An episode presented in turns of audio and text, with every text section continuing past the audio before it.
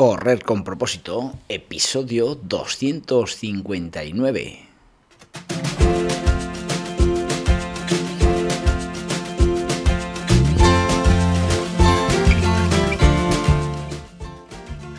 Hola amigos y amigas que me estáis escuchando, bienvenidos y bienvenidas a Correr con propósito, el programa, el podcast en el que hablamos de todos esos atletas, entrenamientos, competiciones y noticias del mundillo del corredor, del corredor popular, de las zapatillas que te vas a calzar, de los pulsómetros que debes llevar, de los ritmos que te gustaría marcar, de todo lo que a ti te gustaría hablar con tal que sea de correr.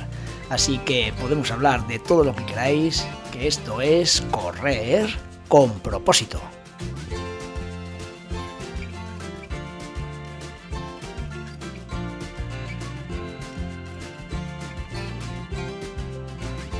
Hoy es viernes, día 19 de enero del 2024 y esta, este programa tiene una dedicación muy especial. Eh, le vamos a dedicar el programa al Club Calagurris Atlético, ¿eh? un club de la ciudad de Calahorra, club federado que mañana en Logroño disputa el campeonato de la Rioja de clubs de pista cubierta.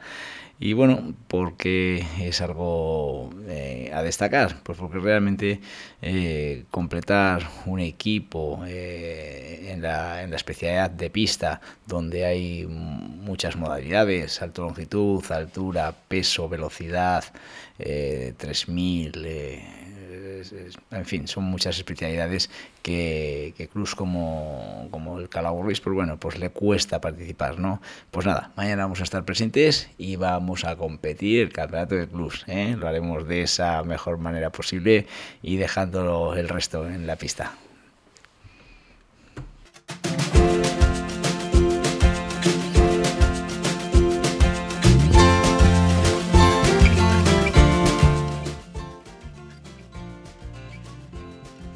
Ya sabéis que me gusta informar de eventos que tenemos en las próximas fechas y nuestro gran amigo Iñaki del Club Atlético Andosilla pues me dijo que, a ver si podía eh, dar información de, de, la Copa Navarra de Trail 2024 eh, que fue presentada eh, estos días pasados. ¿no?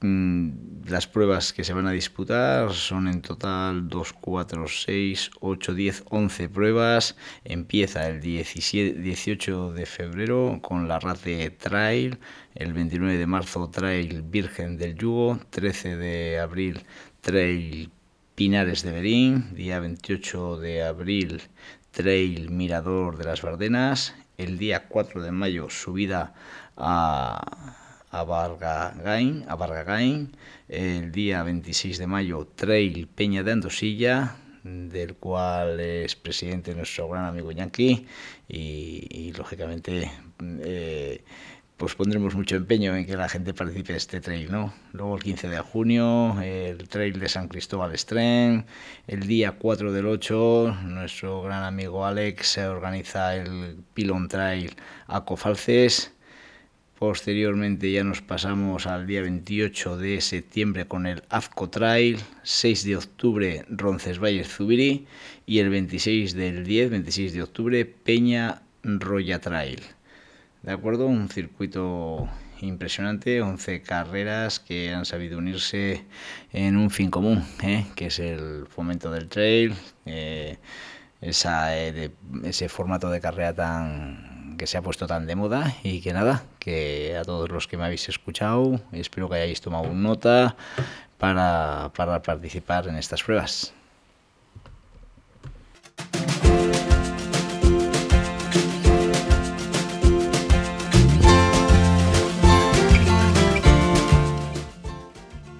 Uno de los errores fatídicos ¿eh? que tiene el corredor popular es muchas veces fijarse en los tiempos del vecino. Importante. Tenemos que fijarnos en nuestro progreso, en nuestra mejora. Fíjate en tus tiempos, no en los que tiene ese compañero de entrenamiento al cual te encantaría ganarle. ¿eh? Es un error, de verdad. Si tú vas trabajando, vas mejorando y llega el momento en que le ganas, pues perfecto, no ningún problema, pero si no le ganas porque realmente tu nivel es inferior, no te vuelvas loco, que es como pegarse cabezazos contra la pared, ¿vale? Este es el consejo de hoy.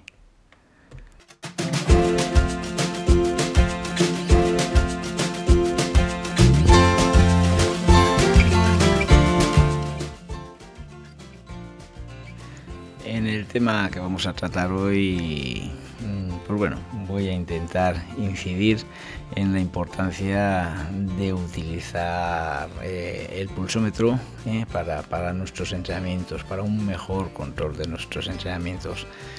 Eh, por supuesto que, si el receptor final de, este, de este episodio pues es un atleta profesional o, o, federado de un nivel alto, eh, eh, quizás, pues bueno, mm, pondrían en dudas eh, esa importancia que le doy yo a la frecuencia cardíaca como, como uno de los parámetros más importantes para conseguir controlar esa intensidad y volumen de, de mis entrenos, ¿no? Y con mucho criterio un entrenador de élite me diría que la planificación de, un entrenamiento de un atleta y el funcionamiento de, nuestro cuerpo humano es mucho más complejo que basar un éxito deportivo en, en, solamente llevar un buen medidor de frecuencia cardíaca, ¿vale? Y ojo que yo no estoy en contra de lo que están diciendo. ¿eh? Ojo que yo también lo digo, ¿vale? No solo la frecuencia cardíaca es el único parámetro que nos puede ah, dar éxitos en nuestro en nuestro eh, en nuestra carrera, ¿no? Eh, con mi larga experiencia como atleta federado a nivel medio alto, cuando digo medio alto, pues bueno, me refiero, vamos a poner ¿eh? el límite ese de, todos los corredores que, son capaces de bajar de 40 minutos ¿no? de, en un 10K. Y, como atleta federado, que te digo que soy, y como entrenador ¿eh? de muchos atletas populares, pues, eh, pues bueno, Sé que, cuando una persona se inicia ¿eh? y no es capaz ni de bajar de 60 minutos en, un, en un 10.000 o, que no bajan ni de dos horas en una maratón, en una media maratón, ni de cuatro horas en una maratón, mm, pues lo importante que es trabajar la base ¿eh? en algo fundamental, como es nuestro ritmo cardíaco. Por tanto, trabajar al 100% el potencial de nuestro corazón, la mejora de su rendimiento va a ser tremenda. ¿eh? ¿Qué quiero decir con esto? Que claro, a un atleta popular, muy popular, no le podemos meter eh, en la cabeza 100.000 historias técnicas eh, y, lógicamente avasallarlo a ideas que realmente no van a ser prácticas en sus entrenamientos. Mm. Lo que quiero es que, quede muy claro, ¿eh? que no tengas ninguna duda. Me gustaría que cuando hablo de frecuencia cardíaca me la me recibas mi información como algo ¿eh? que mm, te va a dar muchos beneficios en tu rendimiento, que vas a hacer que de esa forma pongas una muy buena base en tu rendimiento deportivo y bueno, y es que a medida que vas avanzando en experiencia y en tiempo de, como corredor, pues bueno, eh, no solo el corazón va a ser la parte más importante, sino que te vas a fijar en 100 aspectos que, ahora lógicamente no tienes por qué estar eh, fijándote, ¿vale? Mm, tenía ganas de, transmitirte este pensamiento, ¿eh? porque realmente no quiero que, que haya dudas en mi comunidad, ni que la gente le pueda quedar el mensaje de que el corazón, la frecuencia cardíaca, única forma de conseguir objetivos eh, deportivos. Pues no. ¿eh? Lo importante es que tienes que quedarte clara este mensaje, ¿no? La mejor manera de correr 1500 kilómetros eh, eh, eh, al año, pues bueno, pues es dando el primer paso. O sea, siempre que emprendas un camino, un primer paso es el que hay que dar siempre, ¿no? Mm, hay muchas cosas en la vida. Si supiésemos todo, eh, si naciésemos aprendidos, pues todo esto sería mucho más fácil, pero no es así. ¿eh? El ser humano a lo largo de su vida tropieza cien mil veces y bueno, aprende a base de, de golpes, ¿no? Que estas ideas que yo tengo ahora las hubiese tenido al inicio de, mi carrera deportiva, pues lógicamente eh, quizás podría haber mejorado eh, notablemente mi rendimiento. Y por eso, ahora que estoy yo aquí, que ya he pasado 44 años corriendo, pues creo que eh, esos errores que pude cometer, espero que tú no los tengas y que por eso estoy aquí, para que no los tengas, ¿no? Así que bueno, Dicho esto, ¿a qué esperas? Eh? A aprender a manejar tu pulsómetro.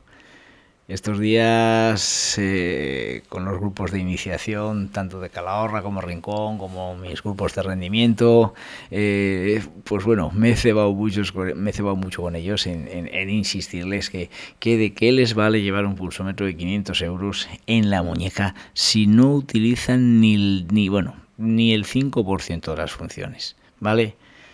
Que es que, tenemos que empezar a, aprender a manejar el pulsómetro. El pulsómetro es súper valioso. Tenemos un auténtico laboratorio en nuestra muñeca. Tenemos un auténtico eh, equipo eh, de entrenadores dentro de nuestro reloj que están eh, para nosotros. Están para nosotros que la cantidad de información que nos da hace 20 eh, años era impensable, de verdad.